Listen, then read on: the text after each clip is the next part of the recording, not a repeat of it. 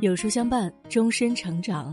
各位有书的书友，大家早上好，欢迎来到有书，我是主播一凡。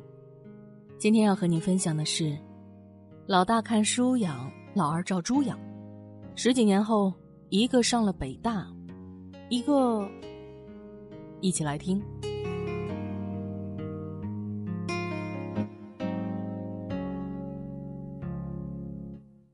精心养育孩子还是放养呢？这位一儿一女的妈妈用了十几年的时间，给了我们答案。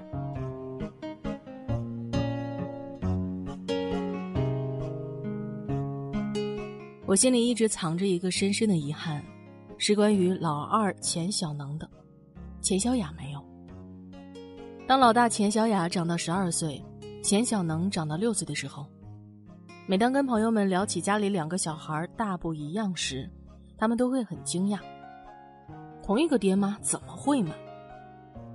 然后我就开始叨叨叨叨叨叨，祥林嫂似的没完没了。那您说，一个老大，一个老二，一个看书养，一个照猪养，能一样吗？然后呢？然后就是后面这样的车轱辘话。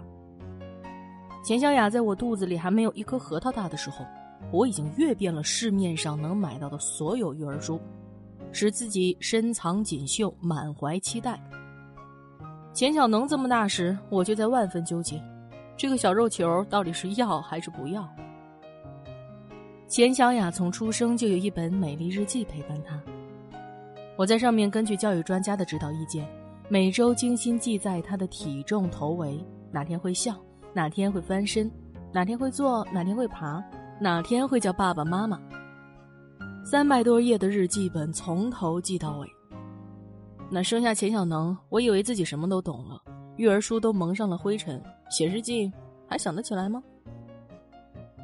钱小雅生下来不到十五天，我就像举行一个庄严仪式一样，把千家诗找出来，调试成一个年轻妈妈最悦耳的声音为她朗诵。钱小能那个时候呢，我认为小孩子不需要任何启蒙。钱小雅满月之后躺在摇篮里，为了刺激她对色彩的敏感，我煞费苦心的调动了所有的审美，装饰她的摇篮。钱小能呢？我认为他最喜欢的就是看傻白的天花板。钱小雅断奶之后该添加辅食了，如果有可能，我是恨不得自己亲手打粮种菜，每天左手书籍，右手原材料，一边参考图文，一边自制，绞尽脑汁的算计。妄想我娃吃下这一勺东西就有了天底下最好的营养，脑袋越来越聪明。轮到钱小能了，我认为啊，他单吃米糊就可以了。再说了，他也从来没有嫌弃过。钱小雅上幼儿园了，凡是你听说过的兴趣班啊，唱歌、舞蹈、画画、跳绳、围棋、象棋、珠心算，我都给他尝试。钱小能呢，我认为孩子不需要学那些东西，会玩就好了。当然，他后来除了喜欢玩，还是喜欢玩。对了，有一点啊，最好永远不要让钱小能同学知道。钱小雅三四岁时，每逢我周末有课的时候，还花天价从北师大给他请过家庭教师。那个老师什么都不需要教，只要会陪他玩就好。钱小能从来没有过这样的待遇。总结成一句话：一个格外用心。一个格外散养。又过了六年，钱小雅十八岁，钱小能十二岁。钱小雅放弃港大优厚奖学金，心甘情愿选择了心仪的北大。钱小能被两所好中学提前预约。现在我的朋友又说了，两个孩子都不错呀，除了性情不同，都有想法、有激情，都爱学习、爱生活、爱运动，都很阳光、有出息。这看书养和照猪养也没有多大区别嘛。那么问题来了，同学们，内里远没有表面上这么简单。就在钱小能长到六岁上小学的时候，我赫然发现，对他散养了这么多年，苦果子终于瓜熟蒂落了。那么，咱们还是从头开始讲故事吧。不知道为什么，或许是那几年我对钱小雅太用心了，有些累。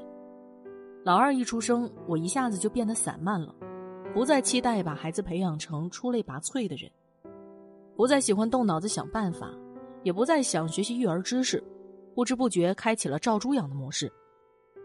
这个现象我至今不太明白，为什么二胎的出生可以普遍性的解除妈妈们的育儿焦虑？直到钱小能上学后，才让我瞬间惊醒过来。那时候，钱小能字不会认几个，不会写自己的名字，不会阅读，不会算数，我都不太在意，因为这些在学龄前我都没有让他学过。可他缺乏上进心，一味喜欢舒适安逸，严重自我，这些表现让我真正的忧虑起来。尤其是当我重新拿起一本家教书的时候，我才惊觉，这个孩子放纵荒芜的时间太长了。晚上焦虑的睡不着觉的时候。掐指一算，时间似乎还来得及让一个妈妈做出改变。简直就像重新养育一个孩子，决心和毅力如同一座沉默多年的火山，开始一点一点的往外释放。首先，放弃照猪养，开启看书养的模式，把五六年没有看过的书重新找出来，又从网上精心挑选优秀育儿书，把肚里的字满都倒光了。正儿八经的学习起来。不学不知道，这一对照前几年猪养的模式，惊得我捶胸顿足，恨不得让时光倒转，精心用心的把孩子再养育一次。其次，诚心培养钱小能的中英文阅读能力。都一年级的小孩了，综合衡量后，决定从绘本开始。这期间，我把自己所有的审美力都调动起来，不断去书店给钱小能精心挑选书籍。又不断在网上订阅绘本、科普、漫画、文学。每晚临睡前，绘本、科普、漫画他自己看，天文类书籍我精神饱满、绘声绘色的为他读。读完聊会儿天儿，议论议论共同读过的东西。这样的很多个夜晚，我都发现他很满足，也很幸福。我更是。住养模式期间。别的大部分孩子都已经开始学英语启蒙，深思熟虑之后，我决定亲手给他补上这一课。经过千淘万选之后，我们选定了一套可以在家学的英文教材。从钱小能二年级到五年级，约一千多个日夜，饭前饭后，窗前灯下，一台 CD 机陪伴，我一直保持着为陪他听书的耐心和热情。几十本英文书听读完了。变换着方式，调整着语言，表扬他，鼓励他，也有分寸的提醒他，批评他，而避免唠叨。贴着他的心，尽一切可能陪伴他，帮他找到并养成一个真正的兴趣——足球运动。从我觉醒到现在，学习和自省从未间断。尤其是他初一沉迷手机游戏时，阅读和反思使我不断顿悟。找到了一个非常适当的方法，帮他从游戏中解放出来。这中间所花费的心力啊，真是无法计算。如果有人问我，养育孩子的过程中你最后悔的事儿是什么？我会回答：在钱小能出生后的六年中，我太懒了，中断学习，没有像对钱小雅那样用心，苦心孤诣而不露痕迹。恐怕此时，你应该对钱小雅感兴趣了。好吧，回头看看钱小雅，在钱小雅学龄前的六年中，伴随着她的成长，我扎扎实实处于不断阅读、不断学习之中。说看书养并不为过，但是从书里到生活之间，需要一个智慧的跨越。在这里，我依靠自己的生活经验，把书里的知识充分消化，然后在孩子身上实践。在实践中又反思、调整、完善。幼儿园的时候，虽然让他尝试过多种兴趣班，但不是这些东西都一股脑的接触的，都是他一边学习，我一边观察，一边跟他聊天，一边看他的情绪和反应，从而判断他容易接受什么，不适合什么。那这个阶段虽然是看书养，却从没有让钱小雅系统学习过知识类的东西，所有的学习都是在自然和游戏中进行。很多启蒙甚至是无意识中完成的，譬如他一岁后喜欢自己走路，我带他故意走楼梯，他迈一个台阶，我数一个数，数得多了，他自然把数和台阶的个数联系起来了。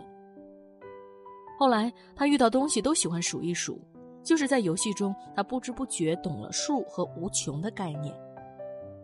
我明白，一个妈妈太迷信书本和专家意见，很容易思维僵化。为此呢，我也经常提醒自己，要信赖自己的直觉。不管一个孩子有多爱学习，直觉告诉我，变化万端的天空，四季各异的大地，是孕育着一个孩子好奇心和想象力的地方。好奇心和想象力才是创造力的源泉。所以，只要有机会，我就带钱小雅到大自然中去。养成了一个孩子亲近自然、热爱自然的心灵。等钱小雅上了小学，发现她展示了一个小孩天生的极为难得的自制力，以及对知识的强烈兴趣。这个时候，我丝毫不担心他的学习了。唯一操心的是，怕书本和他内敛的性格限制了他的思维，把老师和权威者的话当成圣旨，而无法养成独立自主的意识，不敢掌控自己的未来。我们此时选择的方法是放手，几乎完全放手。涉及他学习生活的任何事，我们都问他，听他的意见，让他自己选择。哪怕有时候我们认为非常重要的事情，也是听他的意见。现在想想，倒是开始对他自然放养了。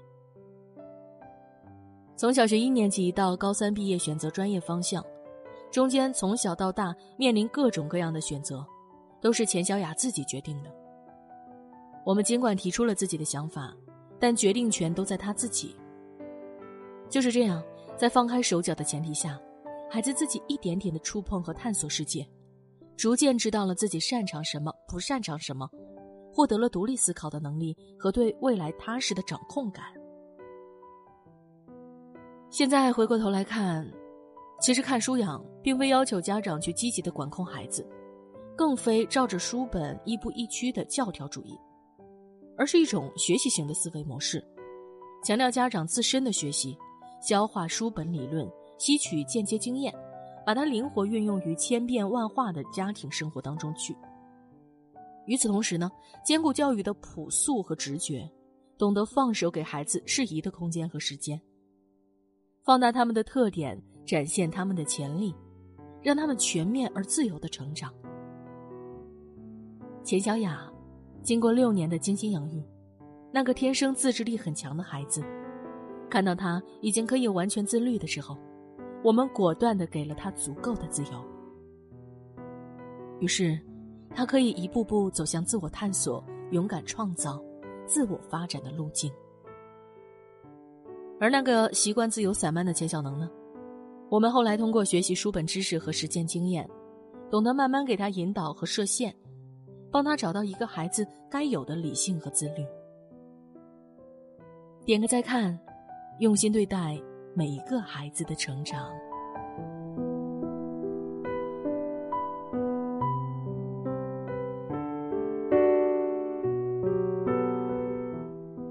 有书君说：“想孩子优秀，一定要先做学习型父母。”今天呢，有书君推荐给大家一个优质的育儿平台——有书少年，用最专业、最实用、最科学的育儿文章，祝您做一个三观正的父母。长按识别二维码关注有书少年，免费读名人传记，影响孩子一生的格局。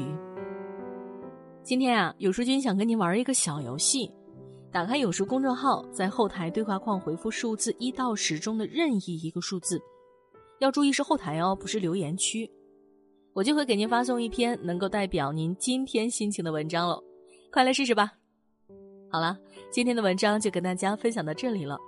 如果你喜欢今天的文章，记得在文末点亮再看，跟我们留言互动哦。